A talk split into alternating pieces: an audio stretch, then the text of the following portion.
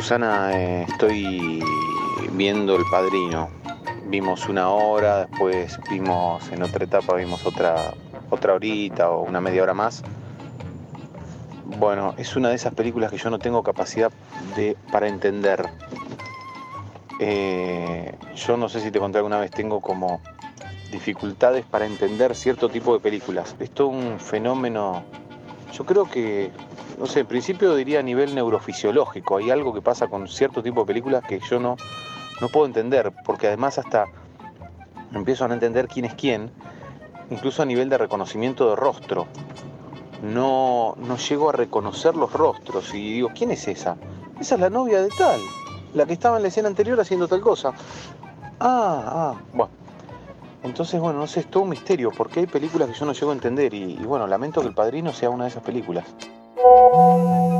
Willy, vos lo haces a propósito. Todo esto es una mentira y lo haces para molestarme. Solamente porque te dije que el padrino es como el I Ching, es la respuesta a todo. ¿No? Te lo dije, el padrino 1 y el padrino 2. Yo no lo puedo creer. ¿En serio me estás diciendo? Yo te hago un, cuadro sinóptico con todos los personajes. Ay, Sonny Corleone. Sonny Corleone, ¿sabes cuál es? ¿No? Es el calentón. Después está Fredo, que es el hermano de Bilucho, digamos. Fredo es clave. En realidad todos son claves, pero Fredo es clave. Fredo es clave.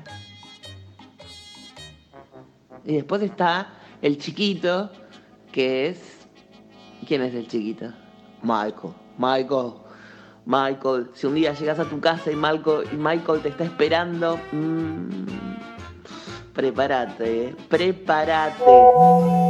Es un poco raro, pero es muy, muy, muy cierto lo que pasa. Yo creo que a mí me interesan como las cuestiones afectivas, emocionales y como la parte como inconsciente. No me. No, no puedo, y eso lo puedo seguir naturalmente. Eh, lo que no me produce capacidad de entender es esas películas donde los hechos son importantes. Donde los hechos son importantes, donde es importante que deje una llave acá y que la agarre el otro. Bueno, en todas las películas hay ese tipo de cosas, pero eh, donde lo más importante son como las, las acciones, ahí es donde yo me, me parece que me pierdo. Por ejemplo, Hitchcock, eh, la película de los pájaros, esa no me acuerdo cómo se llama, Birds.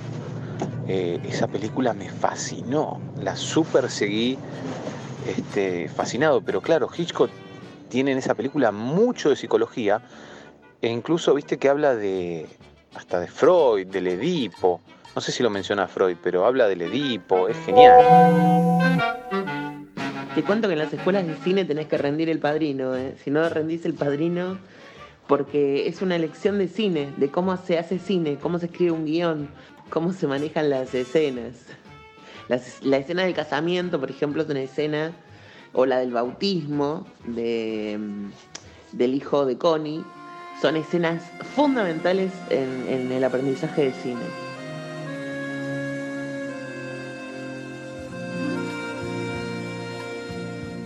I have but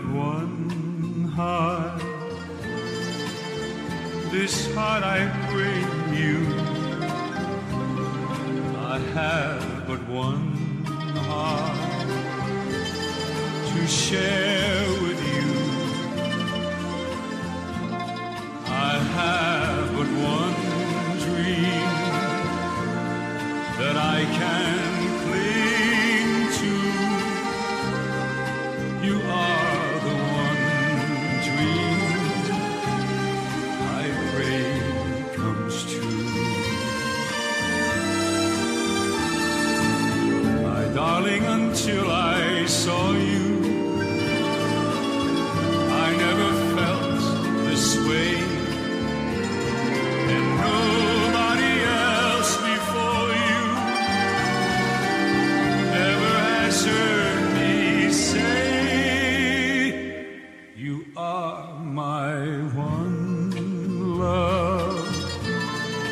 my life. I live for you. I have but one heart to give to you. Vicino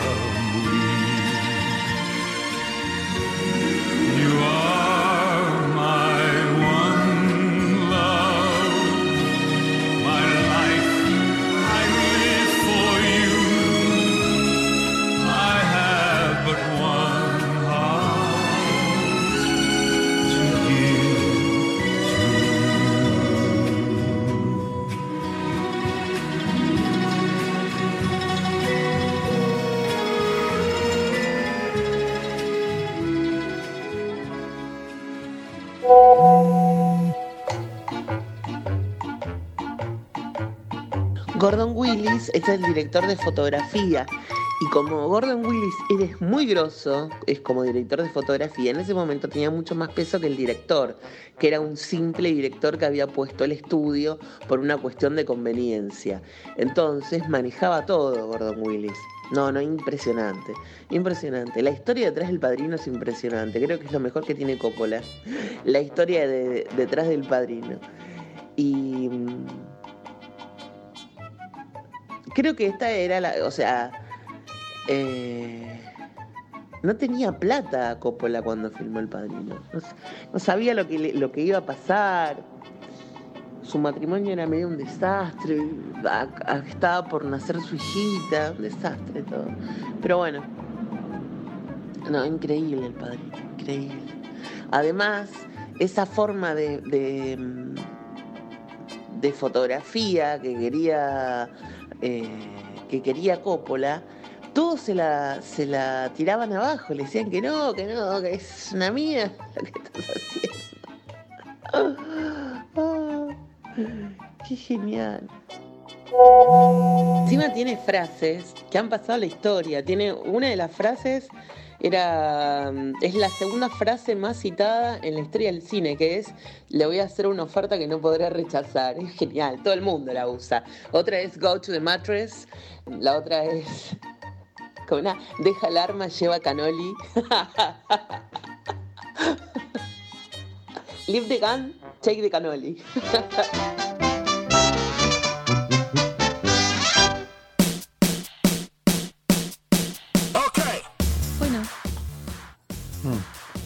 ¿Qué tal, Susana? ¿Cómo estás? bien, con mucho sueño, pero. ¿Servimos el café? ¿Lo sirvo yo? Porque favor, vos estabas café. muy intrigada de cómo se servía. No, lo único que me faltaba hoy era no saber cómo se sirve Con el el café. termo trajiste un rico café moca. Moca frutado. Moca frutado. Sí. Ah, Así que podemos catar un poco, leer el café, a, A ver, ver. qué- a ver cómo huele. A ver. ¿Se siente el frutor? Mm, delicioso. ¿Sí? Estos son los cafés carísimos, eh, según tu madre, ¿no? Sí, pero mi vieja exagera. Ajá, muy rico, muy rico. Ay, sí, muy rico te sale. ¿Cómo hiciste para que te saliera así rico? Y bueno, es... Yo siempre protesto, todo el mundo es testigo. Qué café horrible que acabo de hacer. Bueno, esta es la prueba de que con el mismo café se puede hacer algo rico. ¿Con el mismo café te sale feo vos? Horrendo, aguado, feo, sin No. sentido, sin, sin sentido de la vida. Bueno, Poco que exagerado. toda la cantidad de cosas que dijiste, bueno, menos mal que no tiene borra este café porque si no... Ay, qué lindo. El otro día me serví, me hice uno de estos, pero me olvidé de colarlo. Ajá. Y dejé toda la borra en la taza. Pero era como un kilo de borra. Ah, no, claro, si, si no lo colás no es la borra, eso es el café. La borra es un residuo que queda de todo el café. No te puedo explicar. Eh, esto era el café entero en la taza, no, no. Claro, sí. O sea, Yo me media taza olvidé, llena lo de tomé café. y me fue, perdón, fue un asco todo. Así que bueno, quería compartir este momento Totalmente con vos. insólito. Sí, son cosas que disparatadas que nos pasan a nosotros. Sí. Y mm, tenemos muchas cosas para hablar hoy. Muchas. No sé por dónde muchas. empezar porque quiero. Porque yo tengo las que te dije a vos y las que no te dije. Que... Bueno, yo quiero saludar a Entintado, que en este Mm. momento está en la Toscana. En la Toscana, ¿qué hizo yendo de Viena a la Toscana? Yo qué sé, su vida, no sé, no lo todavía no sé. Está en la Toscana en este momento, En creo que está paseando. Mirá vos. hasta allá y, mm, y la pastilla que va que preparó para, para el día de hoy es sobre John Cazale. Ajá. Perdón, me ¿Lo conoces? Ah, bueno, me estuviste hablando mucho del Padrino, tuvimos de la película El Padrino, tuvimos todo un ida y vuelta de mensajes durante el día de ayer, Sí. eh, con mucha data sobre El Padrino. Vos me querés convencer de que siga viéndola cuando yo estoy un poco a punto de dejar de verla, pero bueno, ¿Pero voy a por qué parte vas? No, no me oriento mucho, no la voy entendiendo. Vos tenés que pensar que es con la historia de la familia italoamericana. Ajá, sí. Está bien, está bien. Bueno, ¿por qué parte vas? ¿A quién mataron? Y él, él se estaba recuperando de. eh, sí. El de- ataque del en la ataque que- calle. claro, nosotros dijimos, uy, se terminó la película porque lo matan a, a Don Corleone y ya está. Pero no. ¿En tu casa nadie de la familia la había visto la película? no lo puedo creer. No, acá alguien había visto la segunda parte. Bueno. Es raro ver la segunda parte Y sin pero si la vieron la primera, segunda ¿no? parte saben que no se terminó la película, que hay tres. Claro, claro. claro. Pero bueno, no sé. No, bueno. Una de las cosas de las que yo quiero hablar es de la física cuántica. Así que, bueno, esto me introduce a la idea de que la física cuántica dice que todo puede ser posible. Bueno, todo es Todo posible. puede ser posible, ¿eh? Todo, es todo puede ser posible. No, Por ejemplo, momentos- la física cuántica dice que vos te eh, esperás el, no sé, el 65. Entonces vos subís a 65 cuando viene el 65, pero hay otro vos que se queda ahí esperando el cole- ot- el 42 y se toma el 42.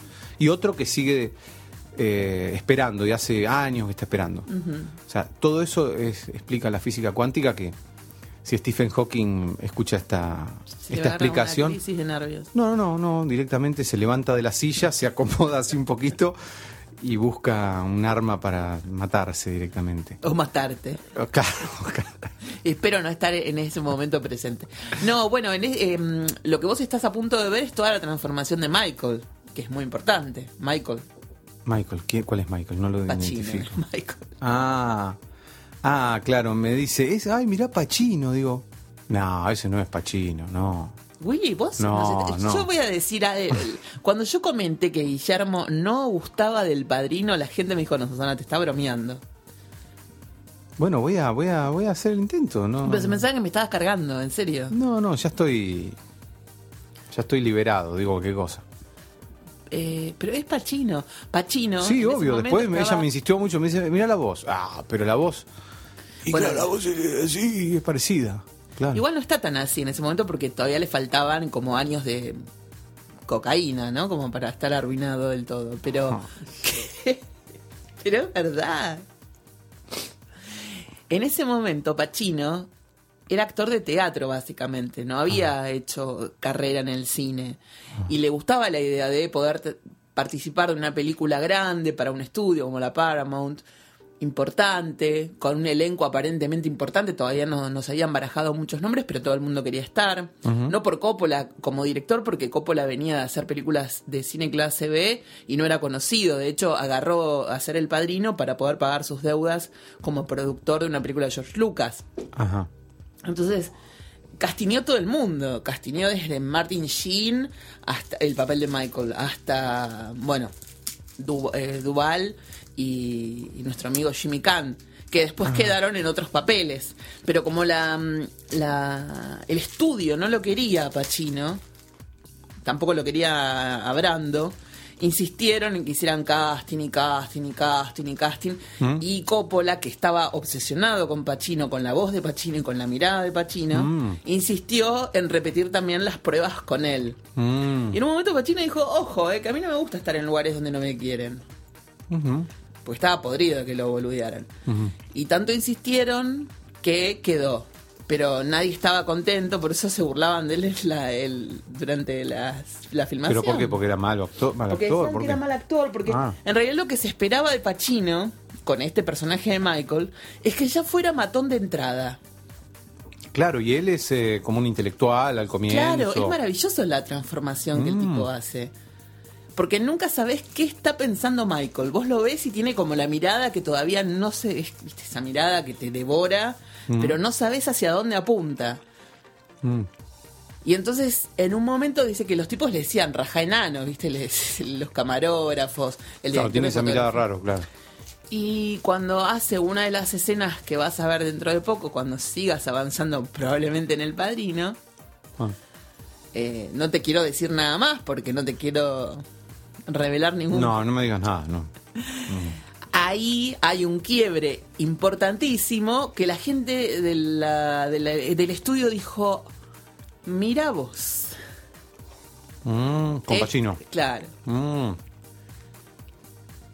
Claro. Y con. Y, a- y a- y con Brando pasó algo parecido, o sea, el estudio no lo quería y la única condición que pusieron, las condiciones que pusieron para que Brando pudiese actuar en la película, es que no cobrara, que si cobraba, cobraba al final de todo, que mm, iba a hacer la audición, el casting, y Coppola lo engañó a, a Brando, no le dijo que tenía que hacer un casting, sino que iban a hacer una prueba de maquillaje. Entonces, Mm. Brando acepta y entonces va y se pone betún en el pelo y se pone las, las- los papel de diario, no sé qué, o algo en, en- en- en la boca como Ah, para... ¿Se puso algo en la boca? Claro, después eso eh, se hizo con una prótesis. Fue a un dentista, se le hicieron unas prótesis y De Niro, que interpretó ese personaje pero de joven, en uno de los... No, gracias. Eh, cuando ellos van a Italia, que ya tendría como unos 40 años, Ajá. manda a hacer prótesis un poco más chicas que las de Brando en su edad madura Ah. y las usa Ah, para poder tener ese mismo... claro, claro. No, es una genialidad. El padrino es una genialidad por donde lo veas. Bueno.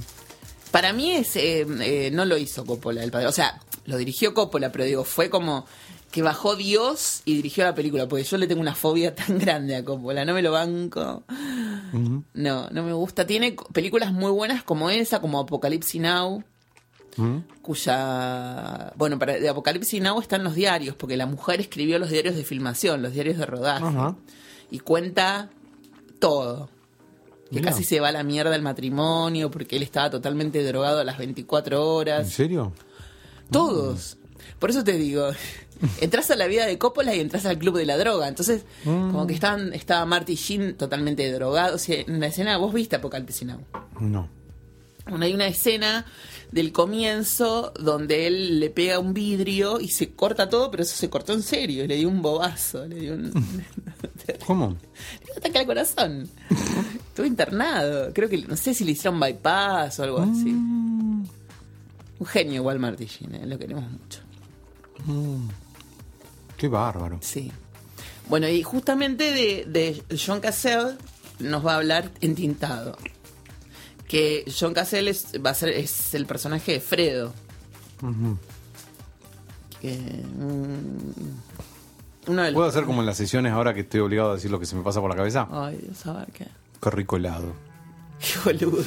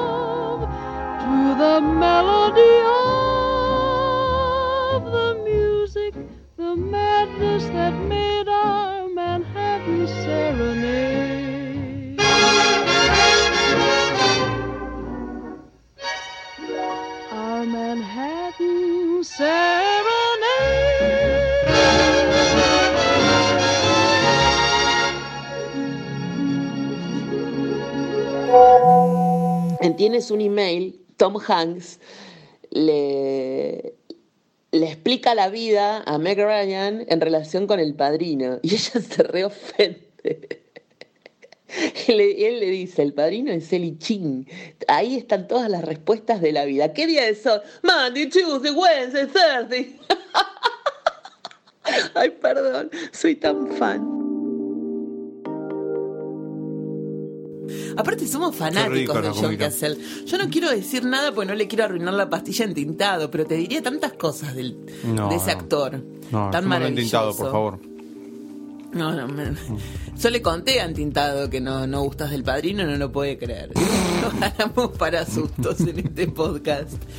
La gente pregunta cuál es tu relación con Robert De Niro. Si te gustaba De Niro en Taxi Driver, yo avisé que no la habías visto. No, Y si te- todavía no la vi. y si- Esa me falta. ¿Y qué pensás de la actuación de, de, de Bobby De Niro en El Padrino? ¿Te pregunta quién? La gente. Ah. No, decirle que cuando vea las películas le digo. Bueno, ¿Mm? Dale. fue un corte de rostro, así como. Viste como te tajean, eh, viene Clemenza con. ¿Y el- cómo voy a decir si no? Bueno, bueno, bueno, bueno, bueno. Tranquilícese, señor. Le vamos a mandar pescado podrido envuelto en papel de diario, Guillermo. No. Por favor. sí. Ay, pero no podemos creerlo.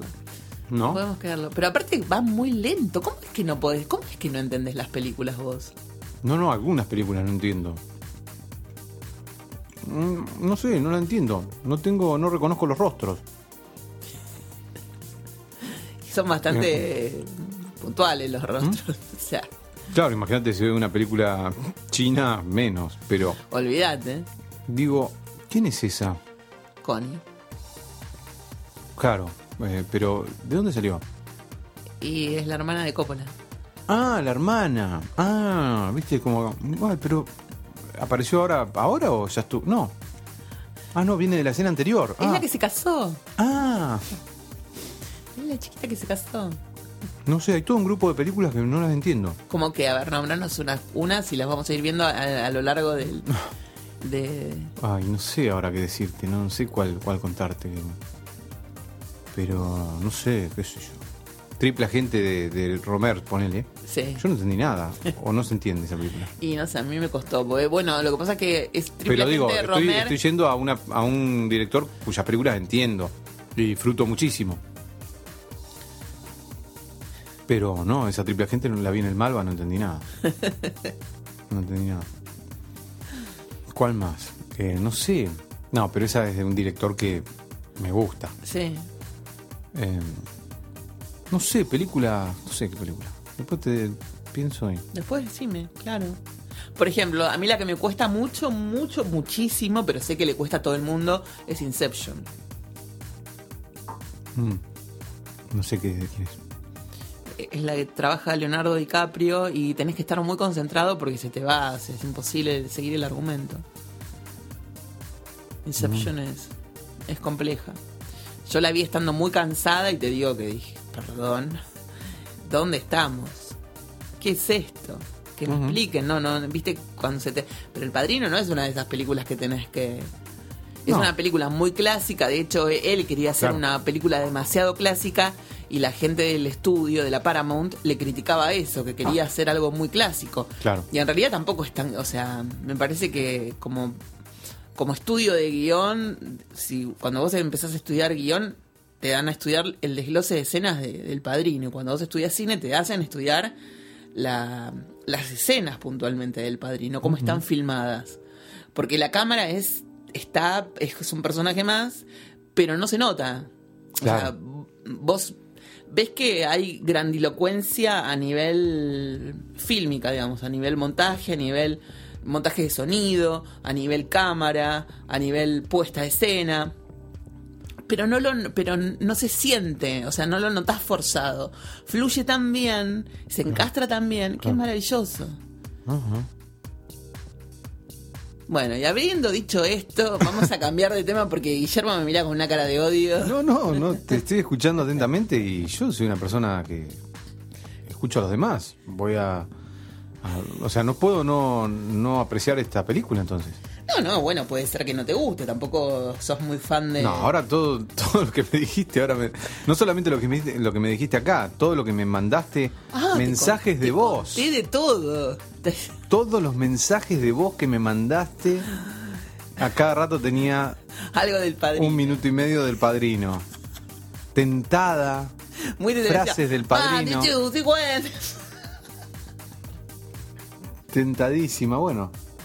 Leave the gun, take the cannoli. No, no, no. No, anoche vi un documental como de una hora y pico sobre el bosón de Higgs y Aparte vos que te metes a, a la- a ver documentales de física cuántica, ¿qué te haces el que no entendés el padrino?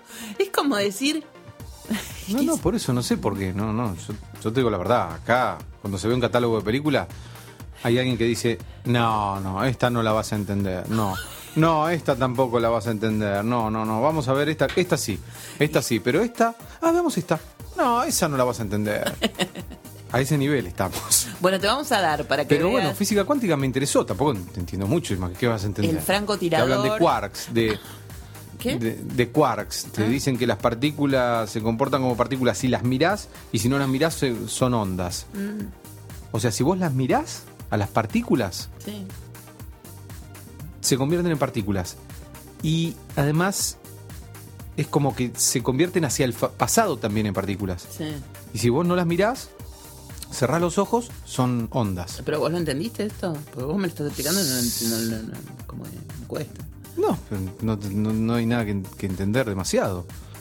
Algo que se convierte en, en material, Sí, si vos lo mirás y si vos no lo mirás, pero que existe en este momento. una taza.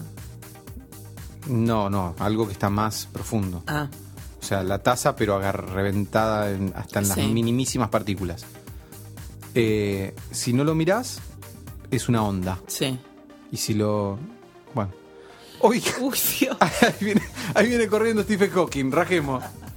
Escúchame, te vamos a dar un listado de películas que vas a tener que ver, o que las podemos ver juntos y después comentar. No sabemos cómo habla Stephen Hawking, no habla Stephen Hawking. Habla como Stephen Hawking. No, no, no, por Dios, no. Me da Una miedo ese espectro ahí al de Stephen Hawking. La conversación, que es de Coppola también, con No Jim. Hackman. No. Esa te puede gustar porque es como más. eh, más intimista. Bueno, se llama la conversación, ¿no? Pero es Mm. Claro, más intimista. de Coppola. Es de Coppola. Y trabaja Jim Hackman y John Cassell. Ajá. Eh, Tarde de perros, ¿la viste? Al Pacino, John Cassell. No. Bueno, pues es que voy a hacer un comentario que va a ser probablemente uno de los pocos comentarios sobre gatos del día. Mi viejo me regala Tarde de Perros, que es un- una película que no se puede creer de genial. Hmm. Me regala el DVD. Yo lo llevo a mi casa y me voy. Me voy a trabajar o no sé a dónde. Cuando vuelvo a la noche, esto es, un, es algo que me pasó, que yo lo comento y nadie reacciona. A mí me pareció muy gracioso. Los gatos se habían comido la caja del DVD No. y parte del, del afiche, viste, que trae con los detalles de la película y demás. La película es tarde de perros, chicos. Mis gatos se comían. A nadie entiende el chiste. A mí me causó muchísima gracia cuando pasó. Claro, claro, claro. Además de darme bronca porque había, había perdido la cajita y parte del- de la explicación y del reparto y qué sé yo. Claro. No, maravilloso. Dios mío. Esto fue hace unos años. Mm, Después otra película que vas a ver, bueno, es El Padrino parte 2 ujú. y El Francotirador. Mm. ¿La viste de Chimino? No. Bueno, ahí también trabaja John Cassell. Vamos a ver las cinco películas de John Perfecto. para que veas qué gran actor era, qué tipo tremendo, Ajá. Dale. tipo muy muy No amoroso. me dan ganas de ver esas películas. Qué, qué bronca me da. No. Yo te voy a contar dos cosas. No sé por qué. Es como cuando hago zapping en la radio Sí. o en el televisor que no me gusta ver las cosas. Me gusta ver el canal más periférico que hay. Bueno. No sé por qué. ¿Y vos qué te, pero qué te da la sensación de que estás viendo qué cosa? No sé, me, me revelo. bueno. Cuando. ah, yo No tardé bastante, qué, yo no tardé bastante en ver el francotirador y tardé bastante en ver el padrino. ¿Por qué? Porque Ah, cuando bueno. yo era muy chica, el, cuando se estrenó el padrino, el papá de una amiga, un día estábamos almorzando todos y había ido a ver la película. Y estaba indignado porque estaba la escena del caballo, la famosa escena del caballo con la cabeza Ah, del caballo, sí. cuando, donde John Marley empieza ¡Ah! Sí, sí, no, no, genial. Una escena maravillosa. Qué buena que está esa Es, escena. es increíble. Che, qué buena película. Es decir, la música, cuando va Qué buena entrando el auto. película. Dios mío. Estamos hablando del padrino. Sí, sí, sí, sí, sí, sí, sí. Ahora me estoy acordando de escenas. Sí. Bueno, la escena del caballo. Mm, Y él me explicaba, como él, él tenía caballos de carrera. Qué fotografía y qué iluminación, ¿no? Gordon Willis. Gordon Willis, Dios mío. Sí. Sí, sí. ¿Cómo se nota eso? Sí, y además fue una bastante discutida, porque no lo querían hacer con ese tipo de, de, Ujú. de- de fotografía y terminó así, quedó una obra maestra, que además se te- como que es muy... Vos ves esa foto y decís, esto es el padrino. Claro, claro. Y cuando ves eh, otras películas Genial. por ahí de, de, mafia, te cuesta, ¿viste? Porque le falta ese clima pesado, raro, que Claro, le da esa eh, le da la fotografía de Gordon Willis. Mirá vos, sí, sí, sí. La iluminación en, eh, cuando hay en, el- en la oficina del padrino, Sí. viste que es de arriba todo. eh, claro. Ya me imaginé, digo, cómo debe ser esa iluminación después de verlo trabajar mi querido Leo Pasocioli, No, increíble. eh, iluminador de de tu película. nuestra película. Sí. Decís nuestra y parece que es mía, pero no, es de él y de su gente. Vamos a explicar, ¿no? bueno, y entonces él decía que, que estaba indignado por esto, por el tema de la cabeza de caballo. Que cómo le van a hacer eso a un animal. Bueno, en esa época no se conocían los testimonios de lo- del director, ni del productor, ni de Fred Ross, ni de nadie. Entonces, uno podía suponer que realmente había sido una cabeza de ca- un caballo que había sido sacrificado especialmente para la película, cosa que no es así. ¿Cómo es eso? No, bueno, la Paramount igual no quería que se usara un- un- la cabeza de un caballo. Se usó un caballo que le dieron, eh, me parece, una casa para que fabricaba comida para, para anima- para mascotas. Y después Ah. hubo una especie de reconstrucción con algo, con una con una, con una. O sea, que es una cabeza de caballo de verdad. Sí, pero está medio como la tuvieron que rearmar después con, Ah. con una, me parece que con una pizza de yeso o algo así. Ah, No mataron un caballo para claro, claro, claro. claro. Entonces, yo me imaginaba, imagi- eh, no sé, yo tendría ocho años y me imaginaba tener que ver una, un caballo decapitado en una, en una no, cama. después que te habías comido un, un pato. Mi- mis viejos habían comido mis patos, dije, yo esto no lo puedo ver. Claro. Y tiempo después, cuando se estrena. eh, ¿Cómo se llama? El francotirador. Mi prima va a ver el francotirador y me habla, me cuenta dos escenas de la película. Una, la de la ruleta rusa, donde Christopher Walken está jugando a- con la, ru- a la ruleta rusa, que me pareció. Primero yo no era chica, no sabía lo que era la ruleta rusa, entonces Claro. me decía, el tipo juega con un arma que tiene una sola bala, a ver si se mata o no. Va, no sé, no juega él, lo obligan a, a- a- a jugar. Ajá. Yo decía, qué cosa siniestra. Y la otra es una, una mujer embarazada que está en un refugio y viene mm, alguien y mete una bomba. Mm. Dos imágenes aterradoras que yo dije, yo esto no lo puedo soportar. Y cuando la vi, forzada por, por mi profesor de guion, fue terrible porque la imagen de Christopher Walken es un desgaste psicológico que no te puedo explicar. Porque el tipo la pasa. Es tan tremendo lo que le está pasando con el tema de la guerra, de la ruleta rusa, de que lo tienen de re- los que los tienen prisioneros, lo que pasa con. con. con sus compañeros, con los que se murieron. con- Bueno. Es tan tremendo que no te lo bancás. No te lo bancás. Es muy agotador psicológicamente. Y yo siempre digo que Apocalipsis Now es una película que hay que verla con fiebre. Porque yo la, vi- la veo siempre que tengo fiebre. ¿Ah, sí? Sí. Y porque estás en un estado medio como drogado, ¿no? Con el tema, viste que no entendés bien, estás Claro, como... claro. Y entras en ese estado que, Ah. te, que te provoca la película.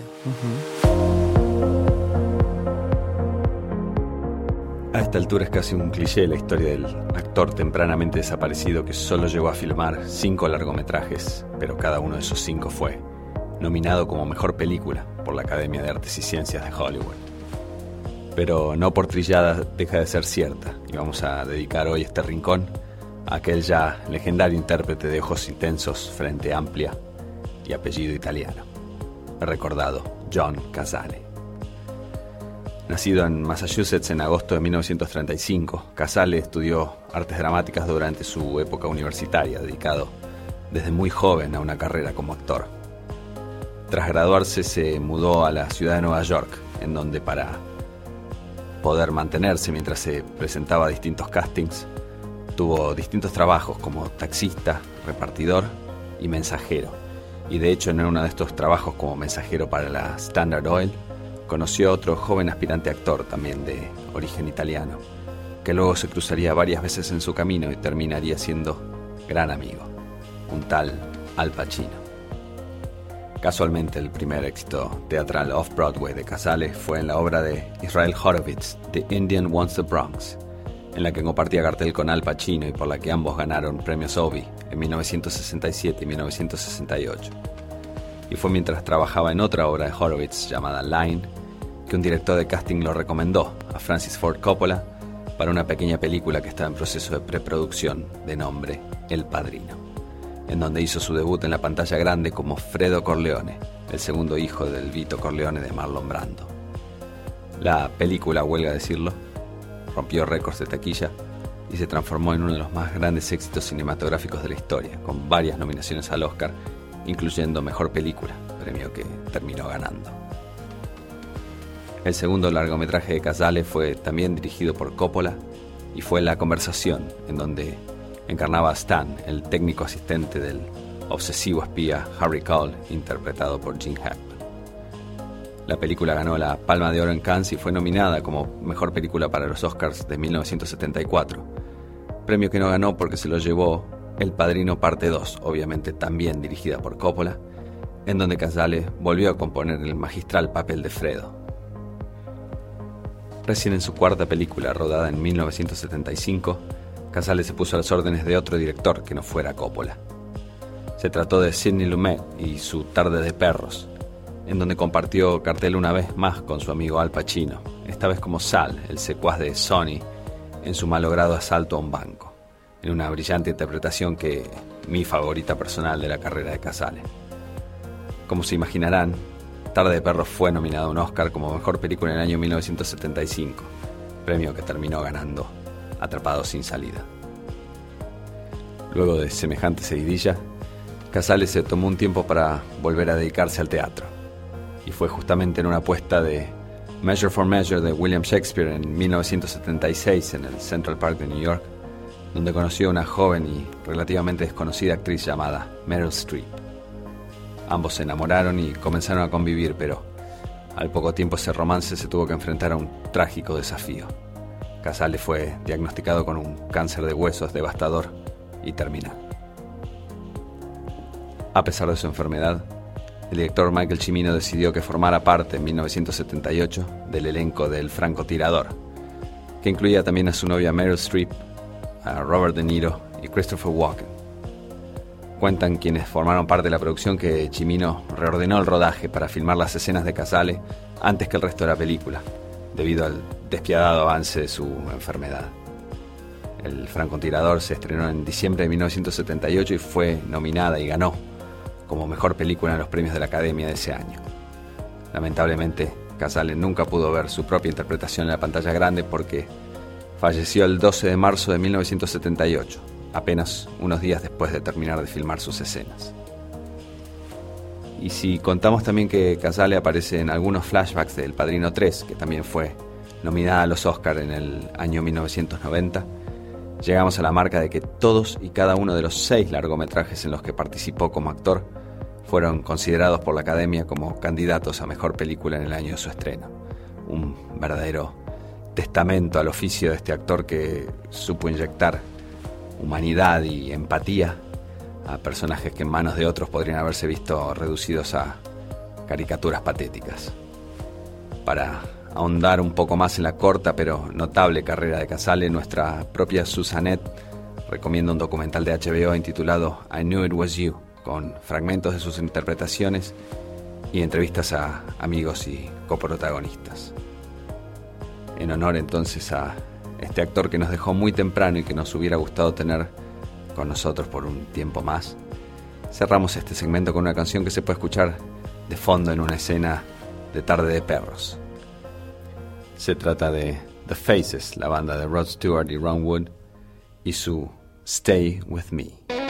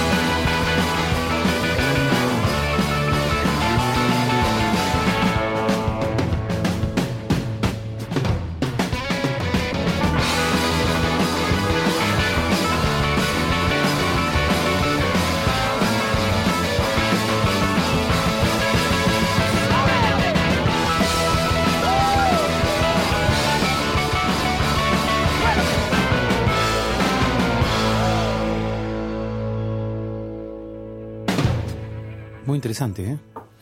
Bueno. Ahora estaba pensando. eh, bueno, yo la otra vez te decía que se anunciaba un nuevo, un nuevo Willy, Ah, sí. ¿no? A partir del análisis lacaniano y, y pensaba también en el descubrimiento de la física cuántica, Lo voy a confiar. Dale. que pensé primero, esto también anuncia un nuevo Willy. Pero después pensaba, somos, este programa, nosotros, somos muy cuánticos. Sí, seguro. Todo puede pasar. Todo puede pasar. Todo puede pasar, eh, no sé, puede coincidir una música con otra en el mismo programa que no tiene nada que ver una cosa con la otra. Entonces creo que es un... Mi gato dinamita es un programa cuántico, Puede ser, ¿no? puede ser. ¿Me vas a Sí. obligar a leer sobre física cuántica? No, no, no. Vos mirá algunos videitos en YouTube y ya está. Y, pero- ¿Qué más querés saber? Y no sé. ¿Vos te crees que yo estuve leyendo sobre física cuántica? Yo vi unos videos en YouTube. En una época había un, un físico, un tipo que especialista en física cuántica, Ross de apellido me parece que era. Y hablaba en un programa de radio, explicaba, no, Ross no, miró. Ah, Estaba con con un Ross Itchner eh, en ese ay está mal lo que voy a decir con un Ross Itchner lúcido en ese momento ay no esto lo vamos a sacar es horrible lo que digo porque está mal hablar así de la gente y pero ¿a qué te referís con la pérdida de la lucidez de Rosicina? no porque en ese momento a mí me gustaba mucho Ro- Ross El comienzo cuando se empezó a conocer eh, a partir de 97. Pergolini, que estaba de socio de Pergolini. esto fue cosas. mucho antes fue cuando Ah. hacía un programa que se llamaba eh, te podés callarte te podés con Iván Velasco Y a mí me gustaba un montón, en, en Del Plata lo hacían, y ahí estaba Miró, que era uno que hablaba de física cuántica. Mm. Y la, la bajaba, ¿no? Al nivel de... Claro, mira vos. Sí, que era muy amigo de Spinetta, me parece, porque Qué ahí... interesante. Es para. Y yo tenía en mis diarios, porque yo eh, soy una persona que ha tenido diario íntimo, y yo en mis diarios anotaba, hoy en Te Podés Callarte, Te Podés, estuvo Miró y estuvo hablando de tal, tal, y anotaba todas las bajadas que hablaba de física cuántica, porque yo obviamente no entendía nada lo que decía, Claro, y claro. quería dejar registro puntual de sus comentarios para después buscarlos. Claro. Todavía no teníamos acceso a internet, me parece que es terrible lo que estoy diciendo. Claro, claro. No, no. No lo teníamos Bueno, pero eso acceso. no delata tu edad, como podríamos decir, porque. No, pero digo- ¿Internet cuánto hace que tenemos? Hace pocos años. Pero pensar menos que hay de chicos 20. que nacieron- Bueno, eh, Internet es el primer invento que surge del CERN, Sí. que es el instituto en donde se construyó la máquina de Dios, que es para ver precisamente eh, las partículas que estudia la física cuántica, ¿no? No, no, yo decía, Eh. qué terrible lo que estoy diciendo, porque en realidad, hoy por hoy, no me imagino sin tener Google. No me imagino sin Google. Claro, claro, claro. A vos te cortan la luz hoy y, y estás leyendo. No es, no, no- no es famoso el inventor de Internet, de la World Wide Web. ¿Quién No es? famoso. ¿Cómo se llama? No sé cómo se llama, imagínate. Es un tipo que tendrá ahora 45 años, hace Ay. 24 años. Pero me, que- me merecería un. Un. Investiguemos quién fue el inventor. Es uno de los físicos que trabajaba en el, en el instituto este de, Suiza, en donde se hizo el superacelerador y colisionador de partículas, donde se está viendo ahora que todas las cosas que se predijeron, como por ejemplo el bosón de Higgs, Sí. eh, es una micropartícula. Micropartícula, más vale que es una micropartícula, es más chiquita que un neutrón. No, sí, más chiquita. Eh, y bueno, y el tipo, bueno, más vale no podía ver, lo predijo intelectualmente, teóricamente, y hace unos tres o cuatro años se vio en la máquina de Dios. Eh, Tim Barnes-Lee. Ese. Ese. Sí, sí, ¿Vos habías escuchado alguna vez el nombre de ese tipo? ¿Cuántos años tiene? Eh, esto a ver, para. Increíble, ¿eh? No, la verdad es que no. Es del 55 el señor. Un divino. Imagínate, es un es el inventor del- de la de internet. Che, Y quisiera- nunca lo nunca escuchamos el nombre. No. Bueno, agendemos, chicos, porque la verdad es que le debemos muchas cosas. Yo le voy a mandar un mail. Sí, mandale, mandale. ¿Le podré mandar un mail? Supongo que sí. Le voy a decir gracias. Claro. Ujú.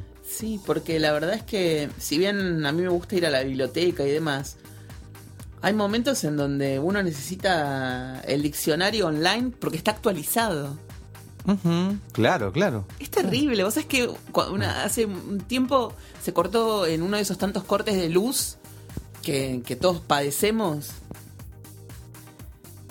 Yo estaba leyendo un libro que tenía algunas palabras, digamos, conocidas, pero a veces no te da como la urgencia de saber si lo que vos crees que significa es realmente lo que significa.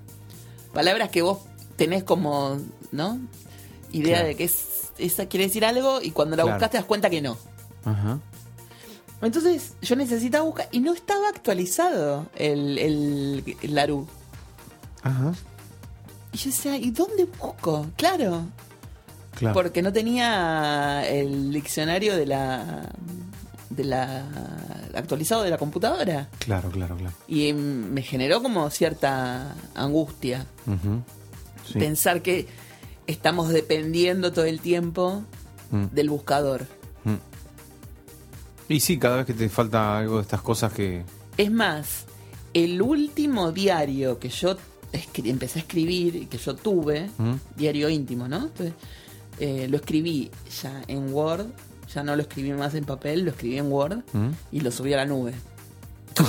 o sea, imagínate. Totalmente íntimo. O sea, Tengo un amigo que se llama Ricardo, sí. psicoanalista, que la otra vez, hace unos días atrás, dio una, una clase sobre el fin de análisis, según Lacan. ¿Cómo estamos? Según eh? los lacanianos. Sí. Sí, sí, sí, estoy. No, no, no, es lo más. Por ahora. Eh, y. mm, No, pero de toda su, su clase, Sí. era como una clase dentro de un posgrado, eh, hizo una pequeña mención al tema de diarios íntimos. Sí. Que me gustaría escucharlo, Ricardo. Dale. Después le voy a decir si nos, si nos autoriza. Uy. Dios, pues llámalo ahora. Se te va a caer el teléfono por otro. Tienes razón. No, no, ya. Y este, mm, bueno, vamos a escucharlo, a ver qué dice sobre los diarios íntimos y después quizá podemos compartir algún fragmento de diarios. Bueno, ¿O qué podemos hablar de diarios? hay tantas cosas para hablar, dale, vayamos con esto. Dale. Hace poco recibí por Facebook una discusión sobre el valor de los diarios personales.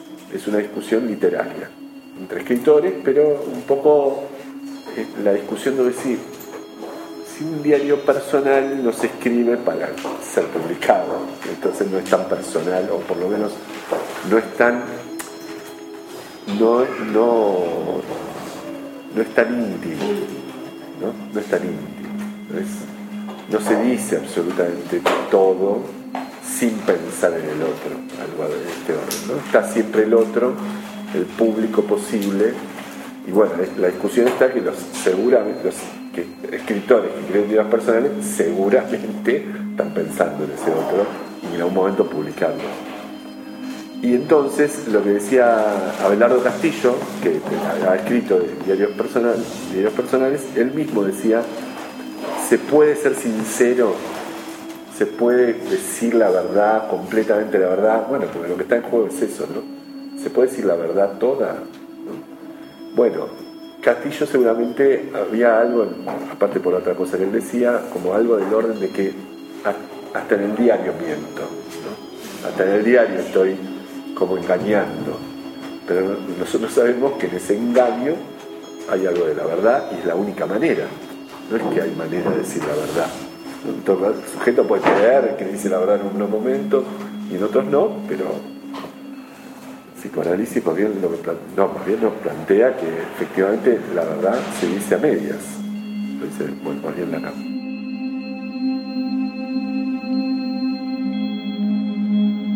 Acá encontré el diario de, de Eleanor Coppola. Dice, ayer fue cumpleaños de Sofía, cumplió 27. Es hermosa e imperfecta en un modo. Sus cejas se juntan mientras concentrada escucha los consejos que Francis le da y los apunta en una libreta de piel roja que le regaló en Navidad. Dirigirá su primera película el próximo mes.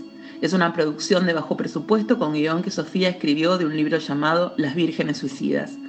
Puede escuchar a Francis que le dice, siéntate inmediatamente a un costado de la cámara para que los actores te vean, que sepan que tienes el control. Recuerda que las manos de los actores son tan importantes como sus rostros. Las manos son muy expresivas. Si cortas las manos del encuadre, estarás perdiendo el 30% de la actuación. La escena conmueve a la madre pero la llena de contradicciones. En mi pecho siento como me queman y me duelen los celos.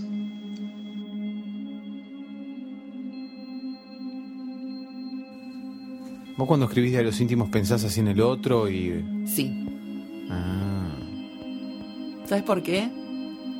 Terrible lo voy a decir, pero seguramente es lo que le pasa a mucha gente. Siempre pienso, ¿y si yo me muero de golpe sin poder con- hacer control de, de- de- de- de mi obra, digamos, o de lo que dejo, sin poder quemarlo? De hecho, yo desintegré todos los, los diarios justamente por eso. Ajá. Los tiré todos, todos, desde los ocho años hasta el último que no lo encuentro, que es este que lo subí a la nube y lo perdí. Claro. Pero algunos fragmentos, sí, no es terrible lo que me pasó. Bueno, lo desintegraste también. Sí, Fue seguramente. tu modo de desintegrarlo. Pero porque Un modo moderno de desintegrarlo. Yo La- digo, qué vergüenza, ¿no? Si de pronto algo que es, que es tuyo, que donde vos estás Pero contando. entonces todos esos diarios, vos decías verdades y no estaba pensando en que alguien los lea. Mm, Sí, pero viste, hay algunas cosas que por ahí las, las, las disimulás un poco, o no las pones tan intensas, o, o- o- yo creo que en algún punto siempre eh, pensamos en que podemos ser descubiertos, o leídos por nuestros padres cuando somos chicos. De Claro. hecho, yo sabes lo que hacía ¿Qué hacías? cuando iba al colegio secundario, yo escribía mi diario y lo dejaba arriba de la cama para que ella lo leyera y se enojara. Ah, sí. Y claro, sí, Mirá vos, qué bien. Terrible. Terrible, Claro. terrible, sí. Pero tu mamá iba y lo leía. Obvio, ¿cómo no lo va a leer? Mirá vos. Sí, sí. Sí. Yo no sé qué tan... Vos sabés que tenés un diario íntimo ahí arriba. Para Susana, quiero que sepas que mm, vamos a tratar de hacer un corte que valga la pena hoy. ¿eh? Ajá. Así que Todos en un momento te voy a decir, dejamos acá ¿eh? y se termina. No quiero que, este, digamos, eh, se extienda, ¿no? Así que, bueno, ya me pagaste, eh, ya hicimos el horario para la próxima, el próximo encuentro, así que en un momento lo vamos a dejar ahí, ¿te parece? No, no me estás dando demasiada opción. O sea, o lo dejo ahí o lo dejo No, ahí. no, bueno, bueno, yo te digo. Haremos un yo quiero que hagamos un corte que valga la pena. Ok. Bueno, seguí hablando. Me, me interrumpiste. Bueno, digo, si vos encontrás un diario íntimo en arriba de la cama y a la tentación de abrirlo en cualquier página es grande, Claro. ¿o no? Sí, pero yo no lo hago. No, yo no encontré ninguno hasta ahora, solamente los míos. Y cuando Claro, los abro digo, uy Dios, qué boluda era. O, por ejemplo, Ah, viste que yo le he leído cosas de mi diario a otra gente eh, y no digo qué estupidez que escribí, Sí. pero no, mm, como que los diarios íntimos, íntimos, íntimos son una estupidez en la transmisión al otro. sí, Me pasó una vez en mi análisis ir con mi diario y decirle, no, porque escribí mi diario. ah, bueno, a ver, a ver. Bueno, llevo el diario y se lo leo. Y era una estupidez. Qué raro eso. Por ahí, si uno encuentra un diario y dice, qué interesante, es porque ahí ya no estás. Me pregunto, ¿será que uno ya no está escribiendo el diario íntimo, sino algo bien escrito para que vea otro?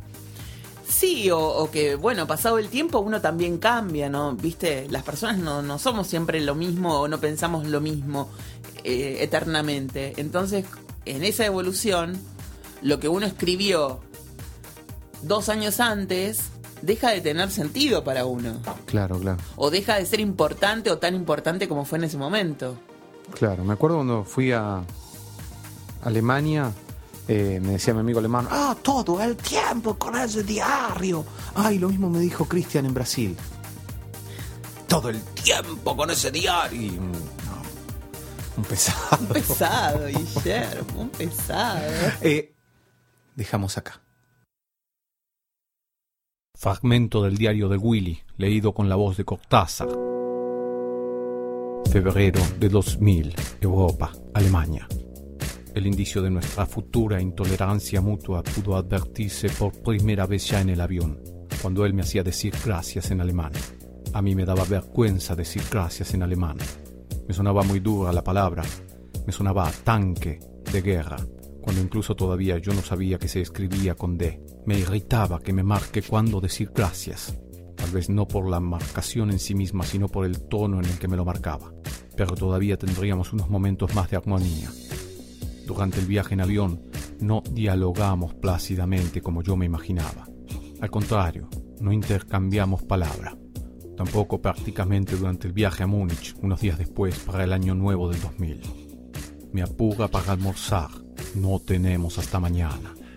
Me pregunta cuánto tiempo te bañaste, porque escuchó la ducha abierta un largo rato. Es cierto, yo que soy un fanático de la economización de agua, me di licencia por única vez a darme una ducha un poco más prolongada. Además, ese jabón Dove es una mierda y no terminaba nunca de lavarme. Me hace observar que dejé cáscara de nueces sobre la mesita. Me apura en el supermercado, impaciente. Y hoy intentó culparme por una coca que habían dejado sobre sus equipos. Me reta. Y esto me recuerda a aquella interpretación de mi analista cuando dijo la retaz respecto de mi actitud hacia ella. Aquí soy ella y también ese. Me siento desagradable ante él. Torpe, baboso, lento, atolondrado, desubicado. No sé cómo comportarme en la mesa ni qué hacer. Por cierto, tengo algo de paisano y sudaca, podría decir, pero es comprensible. No tengo familiaridad con ciertas tecnologías. Por ejemplo, podría haber estado horas buscando la correa para levantar la persiana, que se levantaba con un botón. Por otra parte, pude encontrar la manera de enroscar el cable de la aspiradora sin pedir ayuda y con gran estilo. También había que apretar con fuerza un botón. Hoy, durante el desayuno, me sonó el título Un sudaca en mi mesa.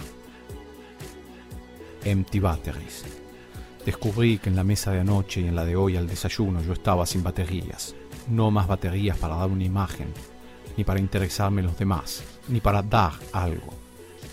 Me resigné entonces a la seriedad. Dejé que cayera mi mirada y a veces mi cabeza sobre mi puño, que la sostenía. Se nota, mi delicadeza no es natural, se nota cada movimiento que hago. No está internalizado, por cierto. Más me esfuerzo por ser fino, más torpe me vuelvo. No nos bancamos. Debería estar junto a él, escribiendo este diario, mientras él edita un metro mío. Tal vez debería desaparecer, volver a la noche, o pirarme a algún lugar y volver mañana.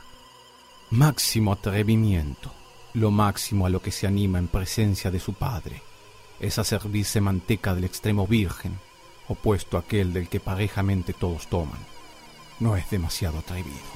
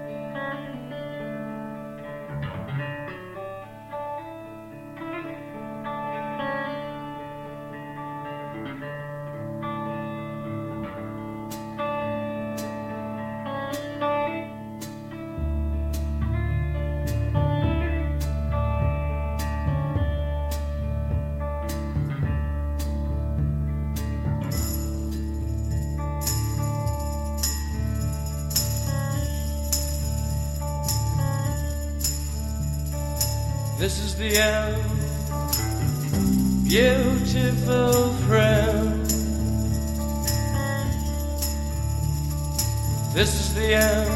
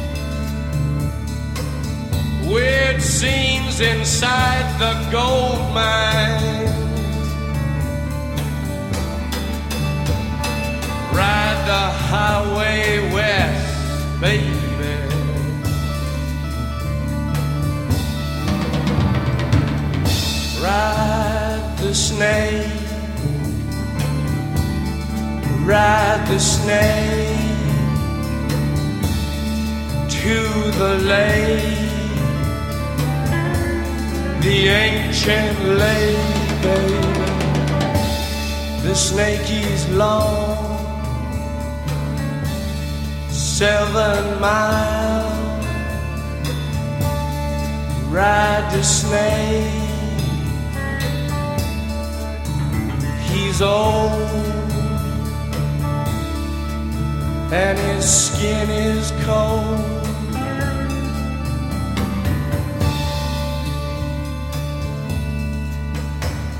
The West is the best.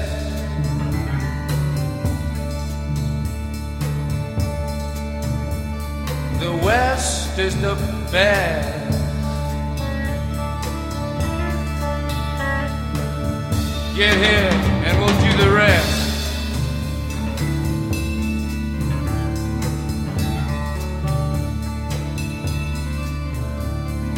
The blue bus is calling us. The blue bus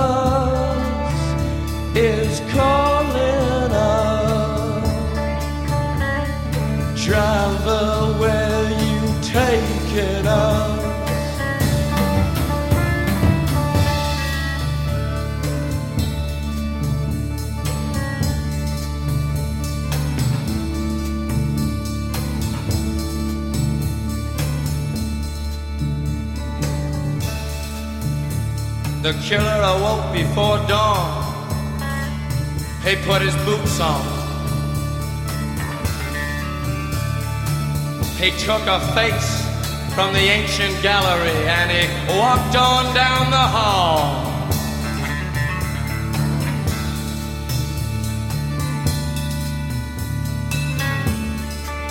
He went into the room where his sister lived and then he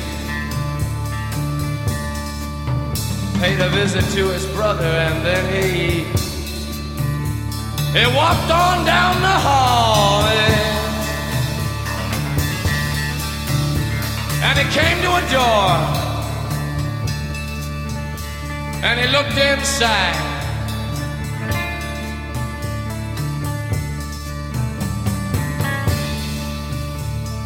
Father, yes son, I want to kill you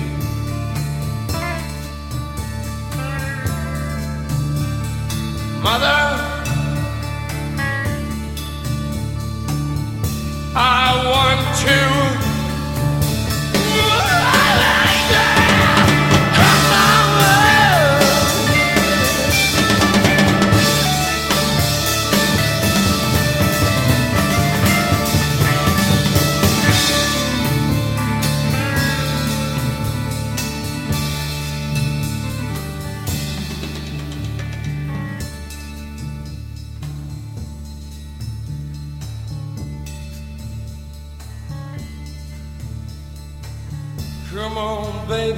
a chance with us.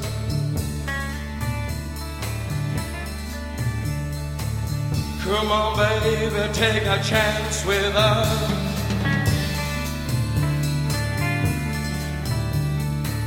Come on, baby, take a chance with us and meet me at the back of the blue bus tuna, blue rock on a